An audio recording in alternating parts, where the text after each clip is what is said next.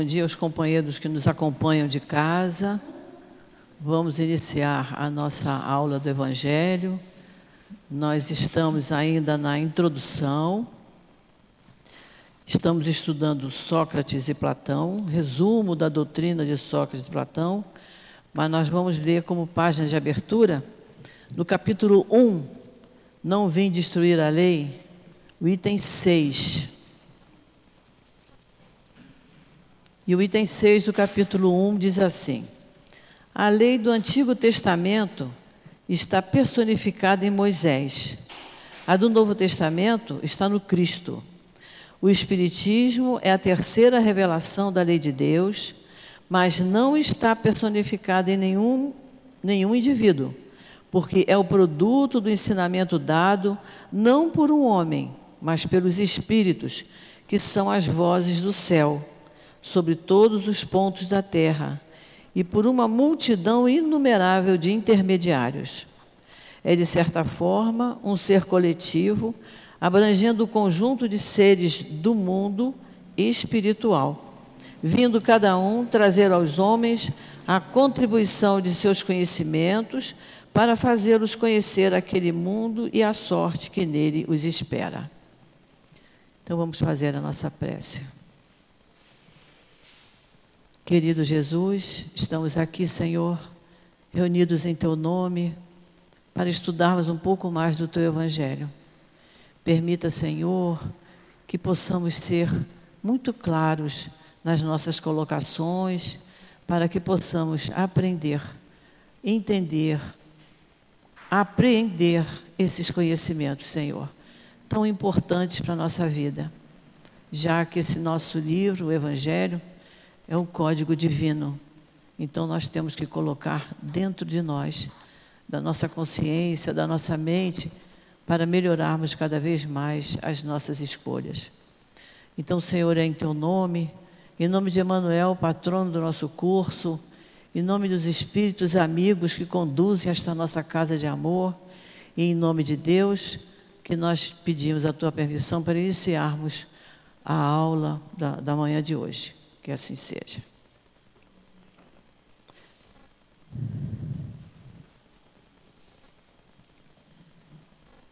Então, nós estamos no resumo da doutrina de Sócrates e Platão, lá na introdução. E nós paramos há 15 dias atrás, porque semana passada não teve por causa do encontro de Jesus, nós paramos no item 11, que nós demos uma lida rápida e hoje nós vamos dar mais uma lidinha só para a gente continuar, certo? Então, no item 11, é sempre, só relembrando, começa com essa letrinha aí que está em, em itálico, que são as palavras de Sócrates. E depois vem o comentário de Kardec. Então, Sócrates disse assim: De duas coisas, uma. Ou a morte é uma destruição absoluta, ou é a passagem da alma para outro lugar. Se tudo deve se extinguir, a morte será como uma dessas raras noites que nós passamos sem sonhar e sem nenhuma consciência de nós mesmos. Mas se a morte é somente uma mudança de morada, a passagem para um lugar onde os mortos devem se reunir, que felicidade é para nós ali reencontrarmos os nossos conhecidos. Meu maior prazer seria examinar de perto os habitantes dessa morada e de distinguir como aqui aqueles que são sábios daqueles que acreditam ser, mas não o são. Mas é chegado o tempo de nos separarmos, ou para morrer, vocês, eu para morrer e vocês para viverem. É Sócrates e seus juízes, ele conversando com os juízes, porque ele tinha sido condenado, né? E aí vem um comentário de Kardec. Ele diz, Kardec diz assim: segundo Sócrates, os homens que viveram na Terra se reencontram após a morte e se reconhecem. Porque Sócrates deixou bem claro, né? Ele fala assim: de duas coisas, uma, ou a morte absoluta, ou a passagem de, desse mundo para outro, mostrando que ele acreditava mais nisso. Então Kardec está reforçando isso, né? Segundo Sócrates, os homens que viveram na terra se reencontram após a morte e se reconhecem. O Espiritismo nos mostra que as relações entre eles se estabeleceram, continuam, de tal forma que a morte não é uma interrupção, nem uma cessação da vida, mas uma transformação sem solução de continuidade, ou seja, sem interrupção. Se Sócrates e Platão tivessem conhecido os ensinamentos que Cristo daria 500 anos mais tarde, e aqueles que os Espíritos agora nos dão, através de suas instruções, não teriam falado de maneira diferente. Nisso não há nada que possa surpreender, se considerarmos que as grandes verdades são eternas. As leis de Deus, o que vem de Deus, o que vem de Jesus é eterno. E que os espíritos adiantados tiveram conhecimento delas antes de virem encarnar na terra, para onde as trouxeram que Sócrates, Platão e os grandes filósofos de seu tempo mais tarde puderam fazer parte do número daqueles que secundaram Cristo na sua divina missão. E que eles foram escolhidos precisamente porque já compreendiam mais que os outros seus sublimes ensinamentos. E que eles podem, enfim, fazer parte atualmente do grupo de espíritos encarregados de vir ensinar as mesmas verdades aos homens. Nós até lembramos na aula passada, no início do, do livro dos Espíritos, lá nos prolegômenos, que diz quem assina o, o, todas as mensagens dadas no livro dos Espíritos, inclusive Sócrates e Platão. Sandra, quer ler o 12 para a gente? Jamais se deve retribuir injustiça com a injustiça, nem fazer o mal a ninguém, qualquer que seja o mal que nos tenham feito. Poucas pessoas, entretanto, admitem esse princípio, e as que não concordam com ele só podem desprezar-se umas às outras. Umas às outras. Porque hoje o Sócrates está ocupado lá atrás, então a Sandra está substituindo o Sócrates. É. E aí vem um comentário de Kardec. Não é esse um princípio da caridade que nos ensina a não retribuir o mal com o mal e a perdoar os nossos inimigos? Impressionante isso, né? A visão que Sócrates já tinha na época dele, né? Não retribuir injustiça com injustiça. Então vamos ver o 13. Lê, Sandro, o 13. É pelos frutos que se reconhece a árvore.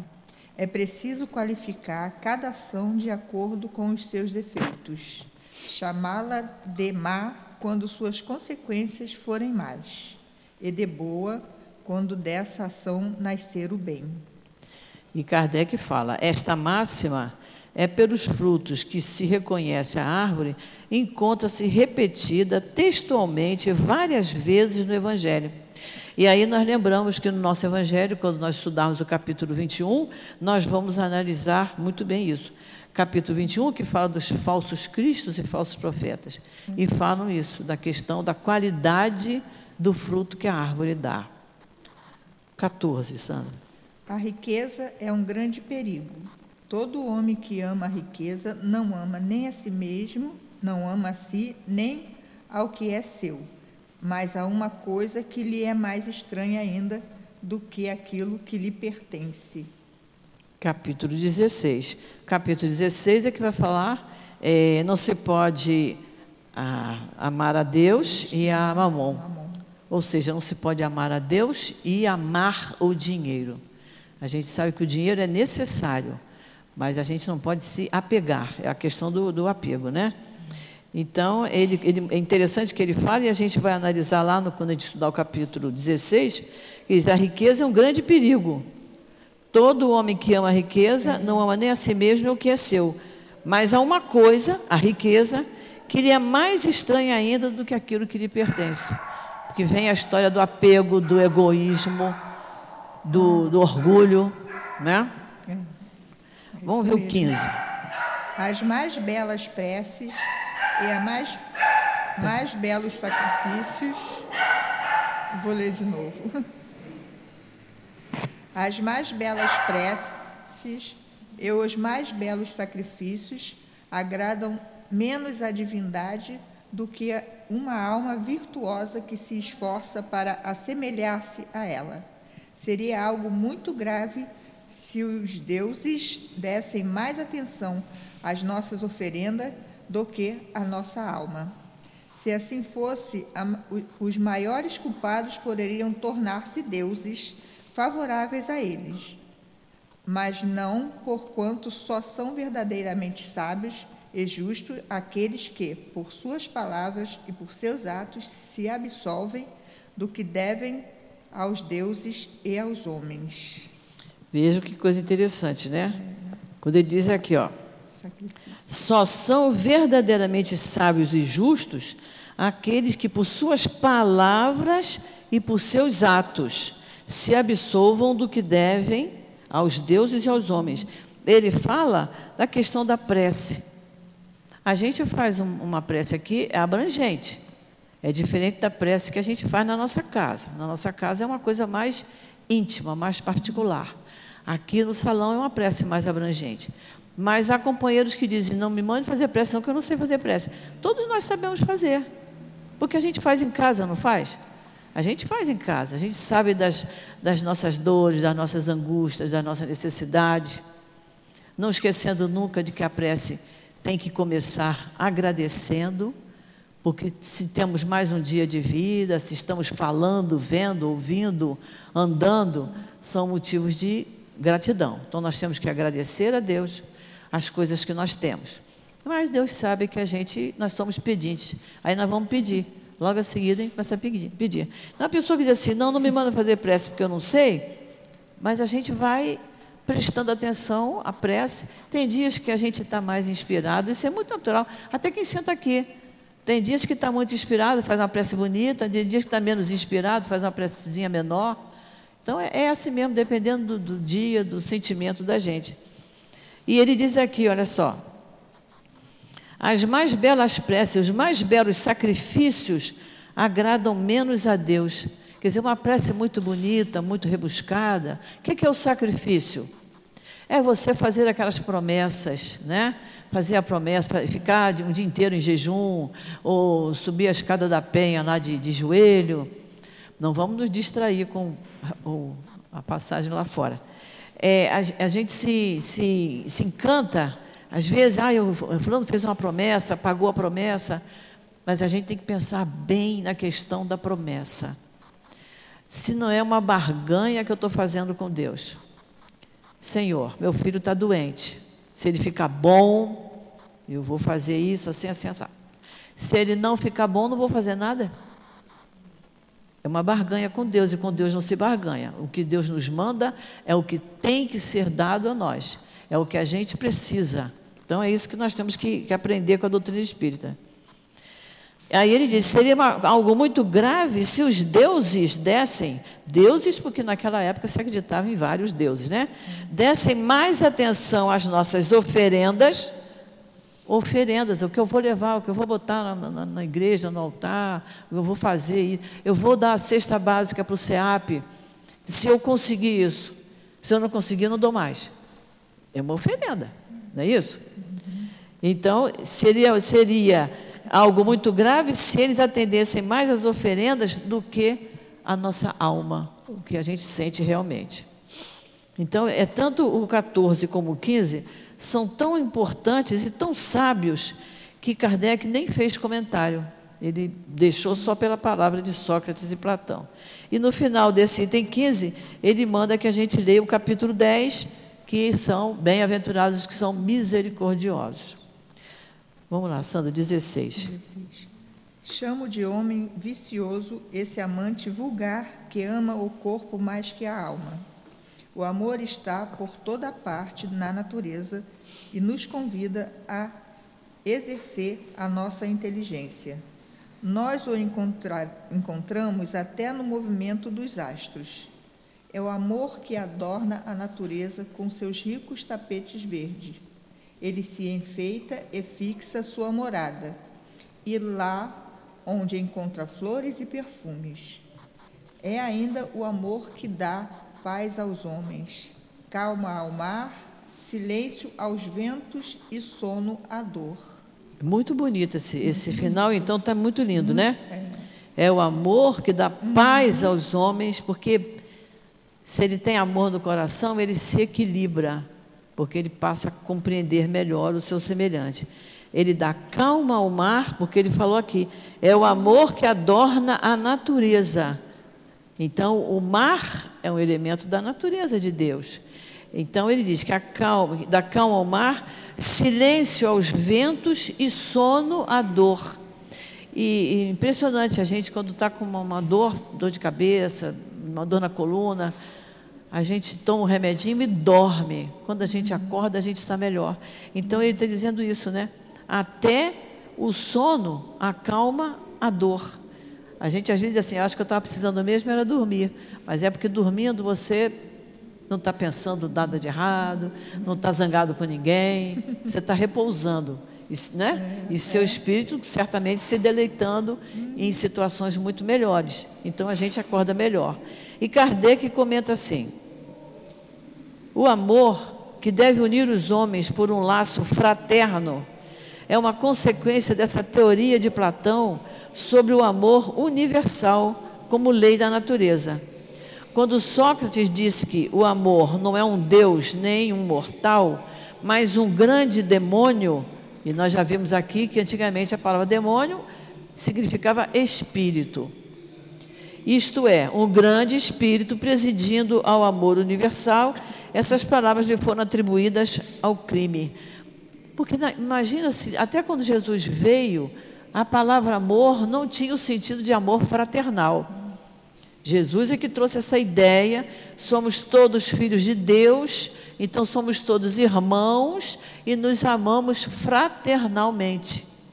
Então, com muita tranquilidade, eu posso dizer para a Sandra que eu a amo, ela pode me dizer que me ama, eu posso dizer para o Luiz que eu amo, ele pode dizer que me ama, porque somos irmãos. Jesus trouxe esse, esse sentido. Mas vocês vejam que Sócrates já tinha essa ideia.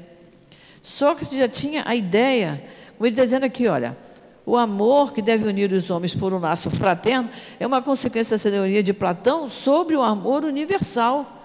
Eles já tinham essa ideia de amor fraternal. Mas como nós falamos, eles vieram numa época em que o campo não estava arado. O povo não estava ainda preparado para entender as ideias de Sócrates. 17, Sandra. Não se pode ensinar a virtude. Ela vem por um dom de Deus para aqueles que a possuem. Se a gente pensar, se a gente levar isso aqui ao pé da letra, a gente não vai entender. Dizer que a virtude não pode ensinar. Eu não posso ensinar a ninguém a ser misericordioso. Isso vai depender dele. Eu não posso ensinar ninguém a não ser é, vaidoso. Eu quero só um dedinho, tá? Eu não posso ensinar. A pessoa tem que conquistar isso. Ela tem que querer ter essa virtude dentro dela. E ele diz, é, mas aí ele diz, olha, na época ele tinha esse pensamento errado. Ela vem por um dom de Deus para aqueles que a possuem.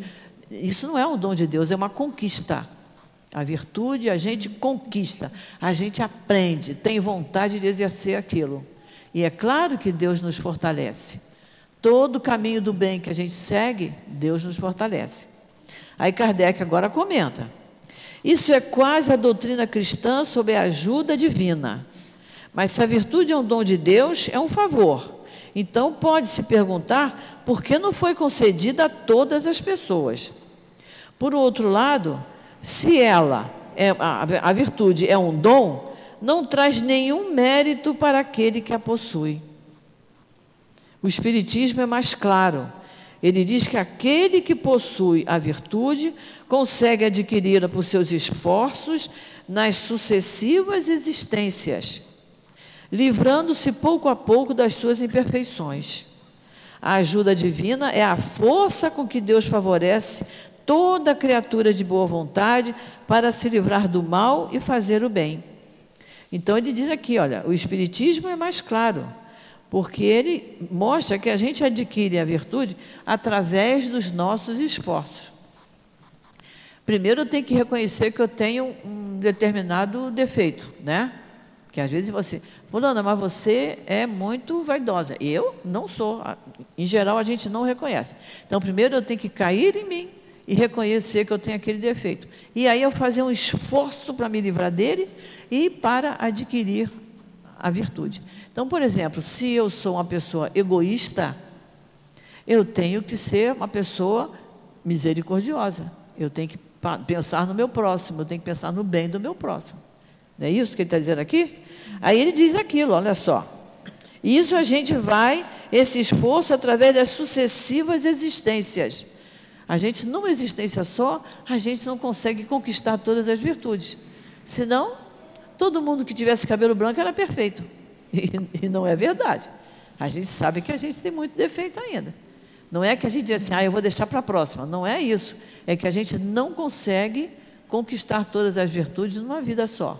Por isso nós temos que ter várias existências. E ele diz: a ajuda divina é a força com que Deus favorece toda criatura de boa vontade.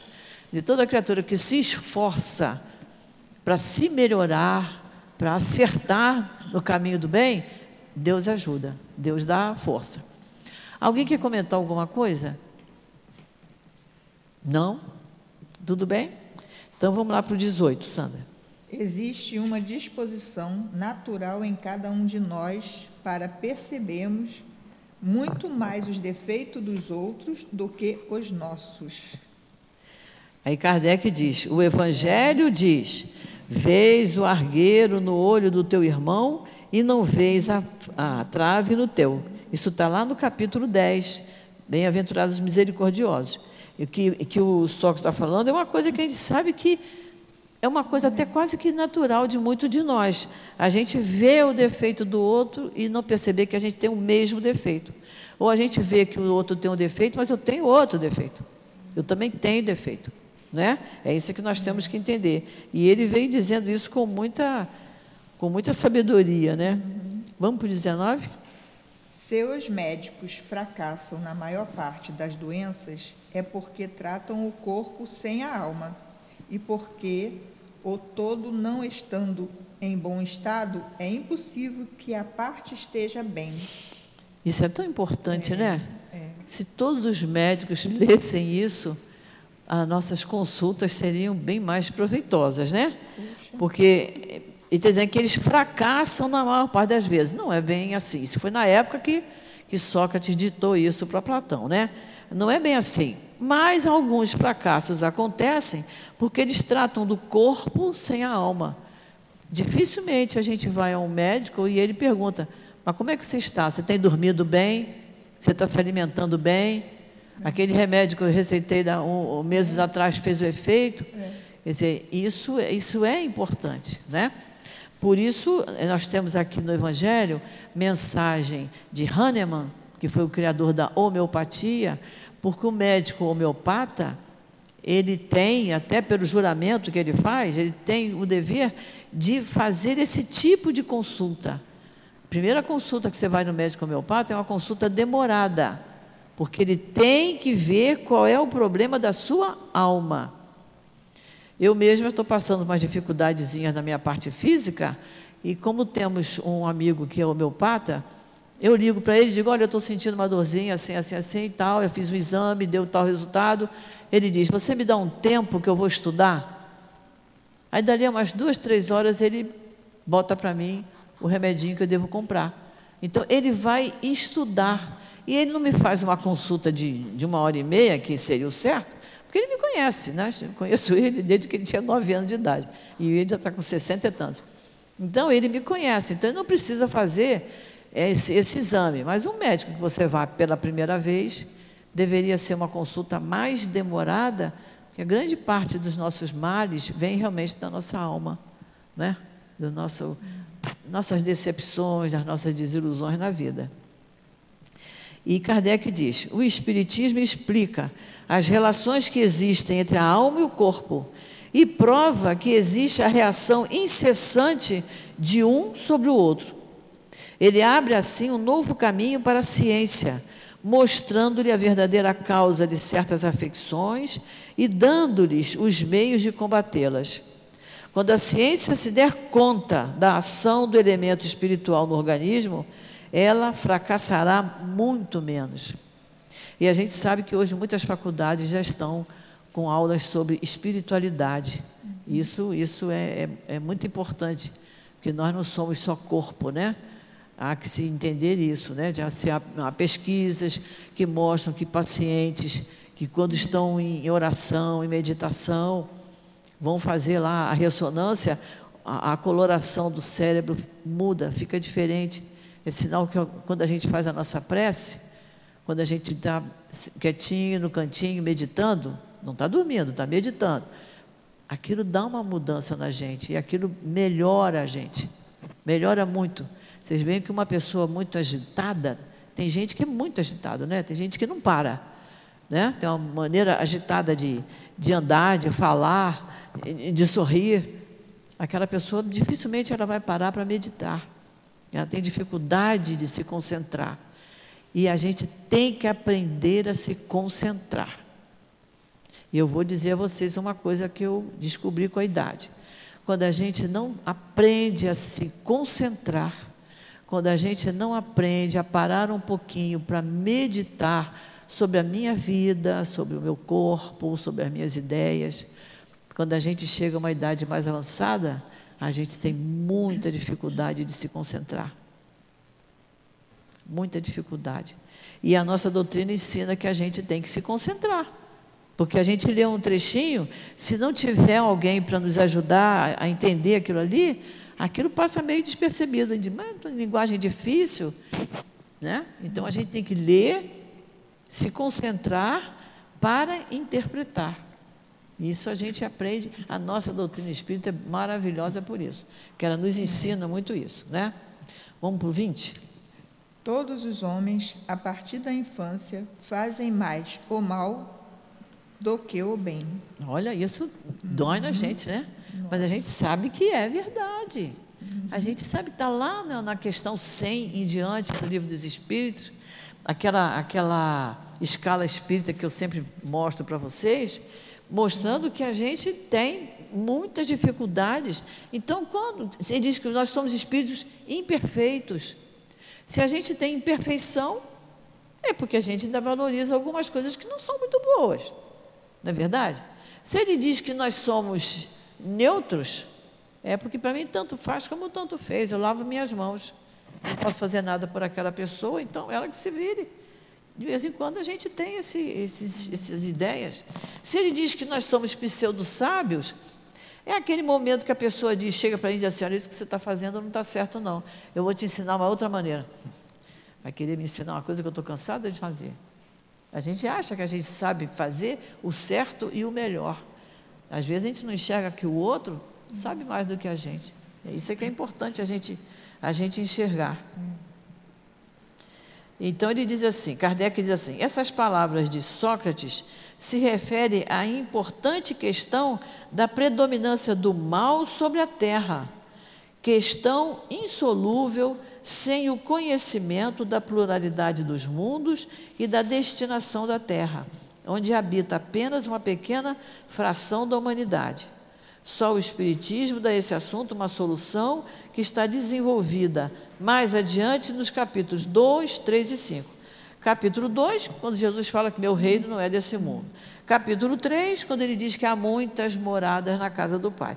E o capítulo 5, que é um capítulo enorme, por quê?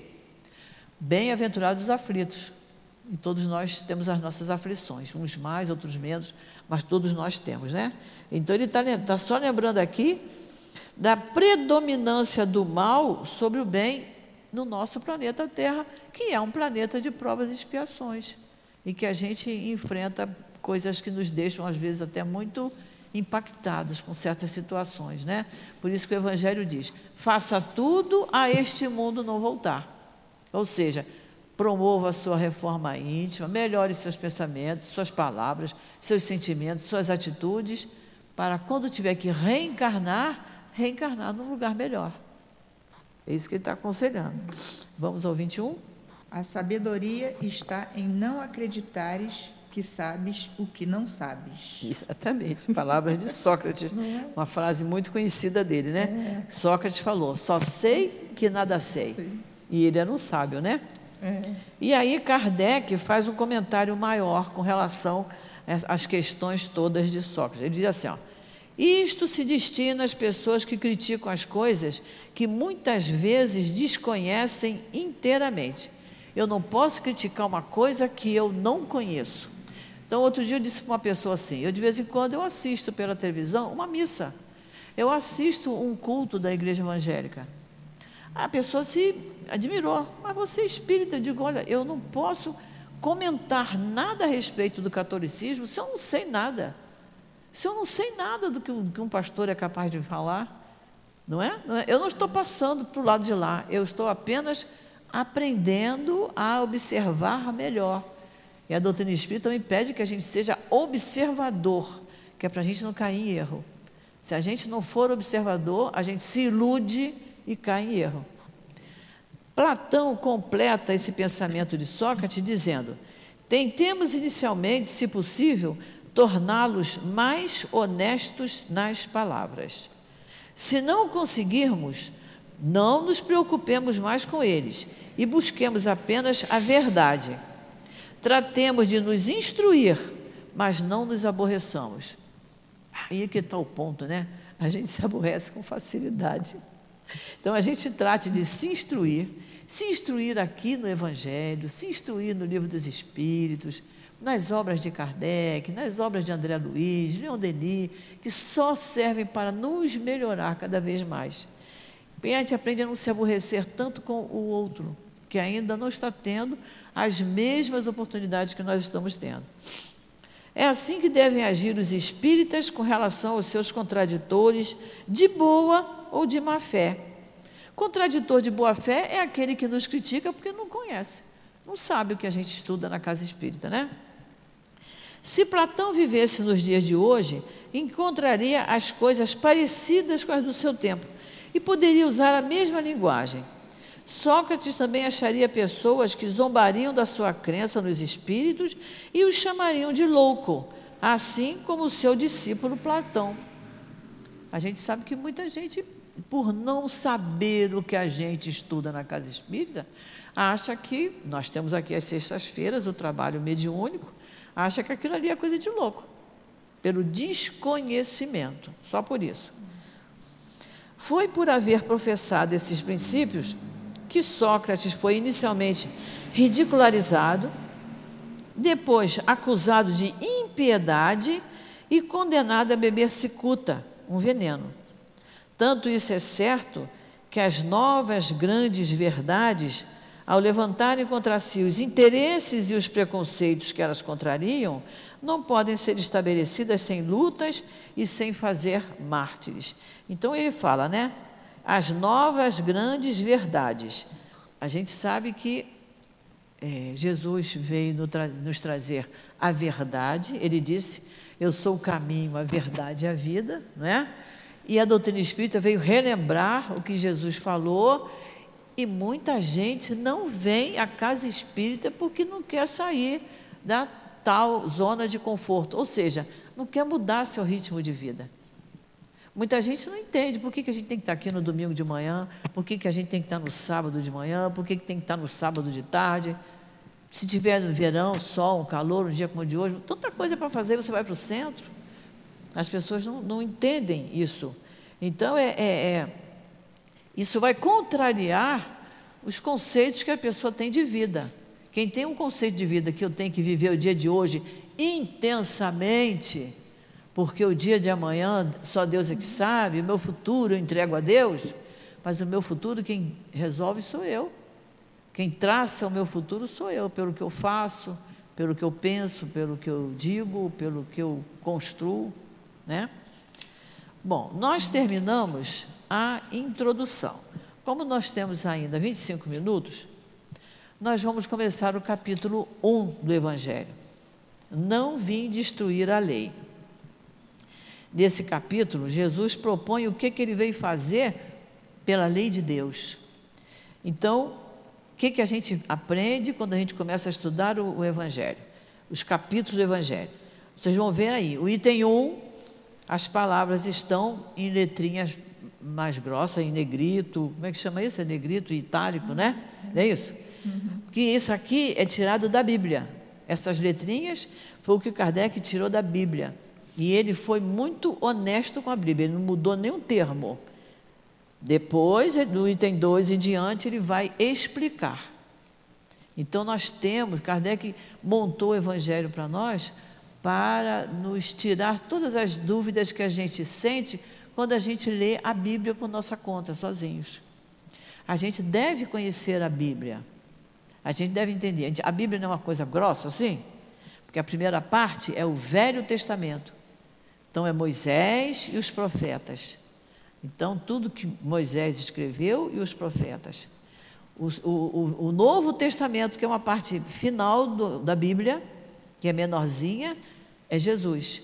Foi escrito pelos evangelistas, Mateus, Marcos, Lucas e João.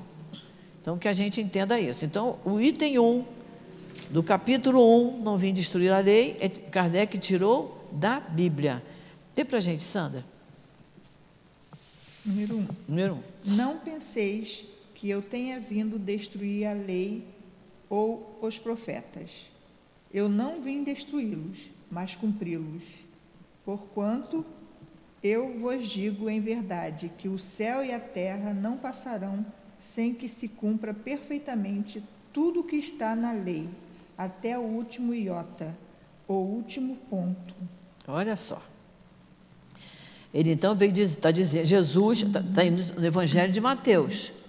Então, Mateus escreveu o que Jesus falou. Uhum. Não, ve, não penseis que eu tenha vindo destruir a lei e os profetas. Nada, nem o que Moisés falou, nem que os profetas falaram. Ele veio cumpri-los. Por quê? O povo esqueceu. Moisés viveu 1.300 anos antes de Cristo. Falou coisas maravilhosas. O povo esqueceu. Como Jesus, quando veio, falou coisas maravilhosas, que são as verdades, o povo esqueceu. E vem a doutrina espírita agora para relembrar. É certo que as religiões cristãs também fazem muito por relembrar o que Cristo falou. Mas a doutrina espírita vai muito na nossa consciência. Além de lembrar, ela diz: você precisa mudar.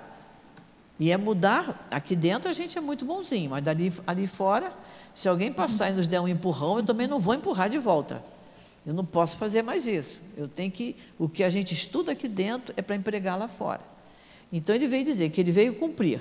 Porquanto eu vos digo em verdade que o céu e a terra não passarão. Que, que o céu e a terra não passarão? O céu é o infinito, é o espaço, é onde ficam os espíritos desencarnados. E a terra onde ficam os encarnados. Então isso não passará sem que se cumpra perfeitamente o que está na lei. Ou seja, eu vou ficar um tempo na terra, um tempo no plano espiritual, volto para a terra, plano espiritual. Se eu melhorar muito, já não venho para a terra, já vou para um, planeta um pouquinho melhor, volto para o plano espiritual, até que se cumpra perfeitamente tudo que está na lei. Ou seja, até que eu me torne um espírito perfeito, um espírito feliz. Aí eu vou progredindo de mundos. Por isso que o capítulo 3 é: há muitas moradas na casa do Pai. Não existe só o planeta Terra. Então, o que, que depende? Eu posso dizer, meu futuro a Deus pertence? Não, meu futuro depende de mim. Eu é que tenho que fazer alguma coisa pelo meu espírito para que no meu futuro eu tenha menos aflições, menos dores, menos decepções do que tenho agora. E aí ele diz: e, e tudo, é, até que se cumpra perfeitamente tudo que está na lei, até o último iota, o último ponto. Aí o nosso evangelho fala que iota era uma letra do alfabeto grego. Mas a letra J não tem um pingo? O I não tem um pingo? E a gente não fala isso? Eu vou conversar com o Luiz hoje que eu vou botar todos os pingos nos is. Daí vem essa expressão, né? É a gente botar tudo em pratos limpos, ou pratos brancos, não me lembro, eu não sei como é que é. Eu acho que é pratos limpos, né? É isso aí. Então eu vou botar todos os pingos nos is, não vou deixar um i sem pingo. Então ele mais ou menos diz isso, até o último iota. E aí, Moisés, no item 2, é, é, é, Kardec, no item 2, vai falar sobre Moisés, que nós falamos que ele viveu mil e tantos anos, mais ou menos mil e trezentos anos antes de Cristo. E Kardec diz assim: ó, há duas partes distintas na lei mosaica: a lei de Deus, promulgada sobre o Monte Sinai, e a lei civil ou disciplinar estabelecida por Moisés. Uma é invariável, qual é invariável? A lei de Deus, não varia. A outra apropriada aos costumes e ao caráter do povo, e modifica-se com o passar do tempo. Então, é, Kardec deixa isso bem claro para nós. O povo naquela época era um povo escravizado, então era um povo muito sofrido, muito sofrido. Então, quando Moisés foi ao Monte Sinai, que ele recebeu as leis de Deus, que ele colocou numa tábua, ali eram as leis de Deus, que são imutáveis e que nós vamos ver daqui a pouquinho, que elas são atualíssimas. A gente usa até hoje porque elas são imutáveis. Mas como o povo era dureza, o povo até hoje não é dureza, a gente não depara com muita cabeça dura, né? coração de pedra, a gente não se depara. Vocês imaginam naquela época, 1.300 anos antes de Cristo, como é que não era o povo, povo sofrido, muito sofrido, e com isso muito desesperado, e, e, e, e rebelde, duro de coração, duro de pensamento. Então, Moisés, para poder controlar aquele povo, ele criou leis civis da autoria dele. Por isso que quando a gente pega lá o Velho Testamento, que a gente vai ler Moisés, a gente, muita coisa, a gente fica assustada, mas meu Deus do céu, Deus mandava praga de piolho, praga de, de não sei lá o quê. Deus ia mandar isso? Não, era uma época que não tinha água encanada, não tinha quase água, o povo não tinha noção de, de higiene. Então tinha assim, praga para tudo com é jeito. Não é isso? Uma casa que não é limpa, ela fica cheia de mosca. Ela vai dar barata, não é isso? Se não tiver limpeza. Vocês imaginam uma época atrasadíssima e sem água. Um povo de lá era sem água. Então a gente entende perfeitamente, né? Então, é, ele diz assim: a lei de Deus está formulada nos dez mandamentos seguintes. Isso, para quem interessar, está lá no Velho Testamento, em Êxodo. Êxodo capítulo 20, que está escrito por Moisés. Então, a lei de Deus formulada nos Dez Mandamentos. E aí vamos ver que a gente ouve muito falar nos Dez Mandamentos, mas muitas vezes a gente não sabe bem. Outro dia na televisão alguém perguntou assim: para você quais são os Dez Mandamentos? Não matarás, não roubarás. E parou. É só que todo mundo decorou: não matarás, não roubarás. Mas tem muito, são oito, são dez. E se a gente for pegar a Bíblia, tem mais de dez. Kardec botou aqui os dez mandamentos que ele considerou mais importantes para a nossa moral.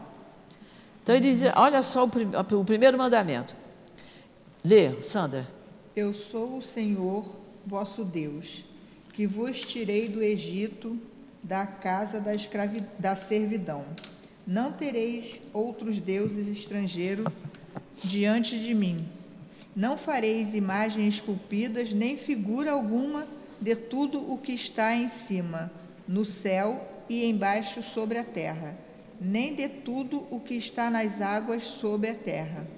Vós não adorarei, nem lhes prestarei cultos soberanos. Olha que interessante, né? Olha essa primeira lei.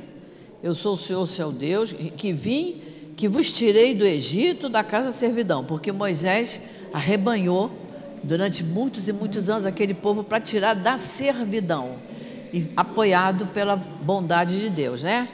Não tereis outros deuses diante de mim, não fareis imagem esculpida. Por isso que a nossa casa não tem imagens aqui. Nós não temos, porque não, ele está aqui, está no primeiro mandamento. Eu não tenho que ter imagens. Agora, vamos pensar uma coisa que a gente aprende também na doutrina, que a gente tem que respeitar quem precisa de imagem. Há pessoas que só conseguem fazer uma oração olhando para a imagem de Nossa Senhora. Porque ela tem dificuldade de fazer aquilo que nós estamos treinando, que é fechar os olhos para meditar. Eu não preciso ter a imagem do Cristo para eu pensar nele. Se eu fechar os meus olhos, eu vejo o Cristo, não vejo? A gente já viu uma porção de, de, de imagens de Nosso Senhor Jesus Cristo, não já vimos? Então a gente tem a imagem dele. É, é de lado, é, é de frente, é com as mãos assim, é com a mão no peito. Já viu várias imagens. Então, uma delas a gente gravou na mente Então, quando eu peço a Jesus, eu fecho meus olhos e penso nele. Eu não preciso ter uma imagem de Jesus aqui. Eu não preciso ter uma imagem de, de Maria aqui. Mas há pessoas que ainda precisam da imagem para se concentrar. Então a gente tem que respeitar isso. Então há religiões em que tem muitas imagens. E a gente tem que respeitar, cada um dentro do seu quadradinho, não é não? Agora aqui nós estamos entendendo o primeiro mandamento. Não fareis imagens de esculpida, nem figura alguma de tudo o que está em cima no céu. Jesus está lá, Maria está lá, né? Embaixo sobre a terra, ou seja, eu não tenho que pensar, por exemplo, aqui, ó, o professor José Jorge, deu aula para mim há muito tempo. O Guilherme também, né, Guilherme? Estudou com ele, né? Não foi? Então, a gente precisa estar com o retrato do professor José Jorge aqui, porque nós conhecemos ele, né? E é um espírito que desencarnou. É claro que ele ainda está, ele está nos ajudando, ele está por aqui. Ele está junto de nós aqui. Nem de tudo que está nas águas sob a terra.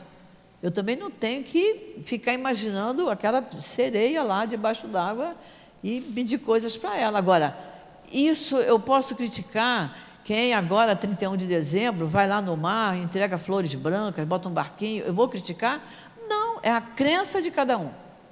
Se a pessoa achando que botando flores ali, botando um barquinho, ela vai melhorar do problema lá da, da coluna dela, ou do problema emocional que ela tenha, que bom que ela acredita em alguma coisa. Pior é quem não acredita em nada. Então a gente respeita isso. Mas nós espíritas sabemos que se nós orarmos com fé e fervor, nós vamos conseguir aquilo que a gente necessita, né? Aí ele diz assim, ó: Vós não adorareis, nem lhe prestareis cultos soberanos. Quer dizer, você, culto soberano é aquele culto que é caro. E a gente sabe que em muitas religiões, para você fazer um culto, você tem que pagar. Ou para você assistir um culto, você tem que pagar.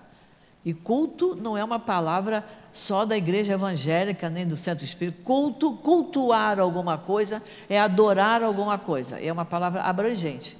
Não é própria de nenhuma religião. Número dois, Sandra. Não tomareis em vão o nome do Senhor vosso Deus. Ou seja, é isso aí, eu entrego, olha, o fulano me fez um mal tremendo, eu entrego ele a Deus. Ou seja, eu não posso me vingar, mas Deus vai fazer o que tem que ser feito. Estou rogando uma praga, não é isso? Uhum. Ou, ou, quando a gente assim, se Deus quiser, amanhã eu vou fazer isso. Deus sempre quer que a gente faça o que é bom, né? Mas a gente deixa para depois, ah, se Deus quiser, vou fazer isso. Se Deus permitir, se for bom, Ele vai querer e Ele vai é, permitir. Ou quando eu faço uma coisa errada, eu falo assim, hum, Deus me perdoe, não vai adiantar nada. Errei, está errado, está marcado. Não adianta eu dar, dar três pancadinhas na mesa, bater na boca. Falou, está falado, né? Falou, lançou no ar o, o mal que, que, disse, né? É, então, esse número dois, ele nos lembra da seriedade com que nós temos que encarar Deus, nosso Pai. Não é? Eu não posso usar o nome de Deus para qualquer coisa. Fez sol, graças a Deus que hoje tem sol. Está chovendo, graças a Deus que hoje está chovendo, porque eu tenho que lavar minhas calçadas. Não tem nada a ver isso. Não posso usar o nome de Deus em vão. Três. Lembrai-vos de santificar o dia de sábado. Então, isso também está explicado lá em Êxodo. Lá. Por, que, que, o, por que, que o Moisés fez questão de colocar isso e foi uma lei de Deus? Porque os escravos não tinham folga. Eles trabalhavam de domingo a domingo. Eles não folgavam. Então, essa lei foi para que eles tivessem um dia de descanso. E daí isso seguiu para nós, não é? Todo, todo trabalhador tem direito a ter um dia de descanso, ou dois, não sei, não sei exatamente hoje como é a lei. Antigamente era só domingo. E por que, que passou a ser domingo? Por causa do, da questão da ressurreição mudaram a folga pela Igreja Católica do sábado para domingo por causa da questão da ressurreição. Mas antigamente, eu, eu, me lembro, eu trabalhava sábado, eu só folgava domingo. Meu pai trabalhava até sábado, só folgava domingo. Depois passou-se a ter folga sábado e domingo, dependendo da profissão também, né, de cada um. Mas tem que se ter um dia de folga para o trabalhador descansar. Para acabar aquele sentimento de, de escravidão que a pessoa não, não pode, sete dias direto sem descanso, está contra a lei. É. Quatro. Honrai vosso pai e vossa mãe, a fim de viverdes longos tempos sobre a terra que o Senhor vosso Deus vos dará. Vos dará. Isso aqui é o respeito aos pais. Isso é tão importante que Kardec colocou aqui um capítulo inteiro sobre isso, o capítulo 14. Então, olha só, honrar vosso pai e vossa mãe, a fim de viver de longo tempo sobre a terra que Deus, vosso Pai, vos dará. Você honrando o pai. O que é honrar pai e mãe? É cuidar deles quando eles precisam, é ter carinho para com eles, como eles estiveram com a gente quando a gente era pequeno, né? É ver que eles estão sem forças para fazer uma série de coisas, então está na hora dos filhos fazerem. E eu, eu acrescento mais uma coisinha aqui: honrar o vosso pai e a vossa mãe tem que ser feito mas vamos honrar os filhos também. Deus permite que a gente tenha filhos, e quando a gente desencarna, a gente chega no plano espiritual, os espíritos vão perguntar: o que você fez com os espíritos que lhe foram confiados? E aí, se nós não formos boa mãe, bom pai, o que, é que nós vamos dizer? Ah, eu larguei para lá, eu dei para outra pessoa criar, eu ficava muito aborrecida quando passava uma noite em claro porque ele estava doente, né?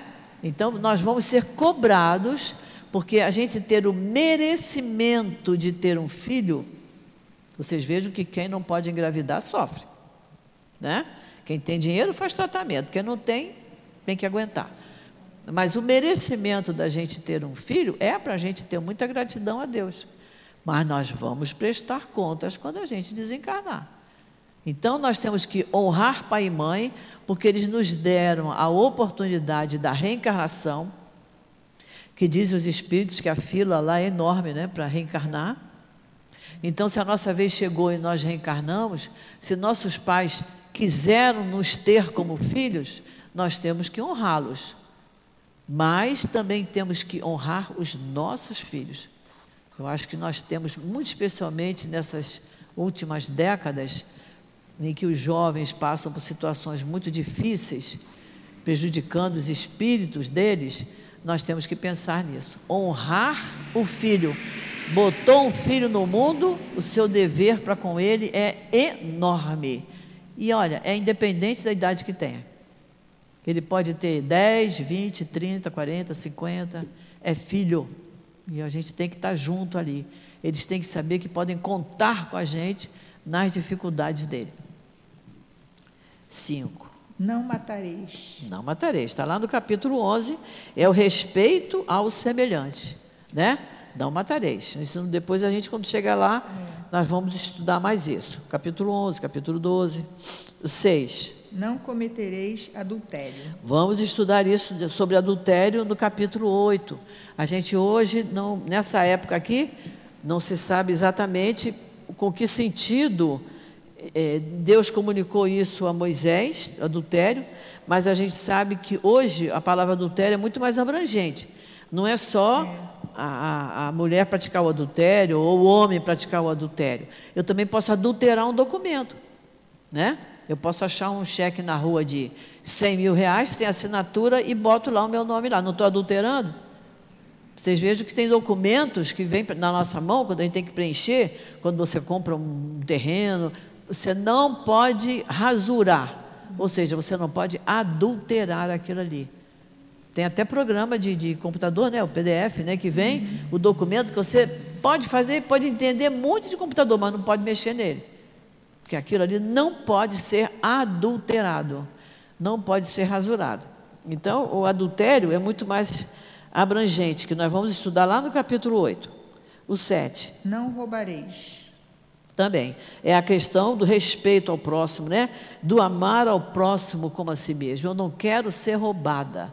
Não admito ser roubada, mas não posso roubar de ninguém. E roubar não é só roubar dinheiro, não. É roubar até uma, é até dar uma informação errada de uma pessoa, tirar o direito daí. Isso acontece às vezes em, no nosso trabalho remunerado, né? Se chegar para o chefe e dizer, olha, o fulano, a fulana fez isso. Aquela fulana que ia ser promovida, já não vai ser. porque eu roubei o direito dela no momento em que eu fiz uma acusação indevida. Né? Então, é, é, é, é não roubar também a, a tranquilidade do outro. Quando você chega com uma notícia desagradável, que você poderia ter digerido aquilo sozinha, e você chega e diz: Eu vou te contar um negócio que você não vai gostar de ouvir.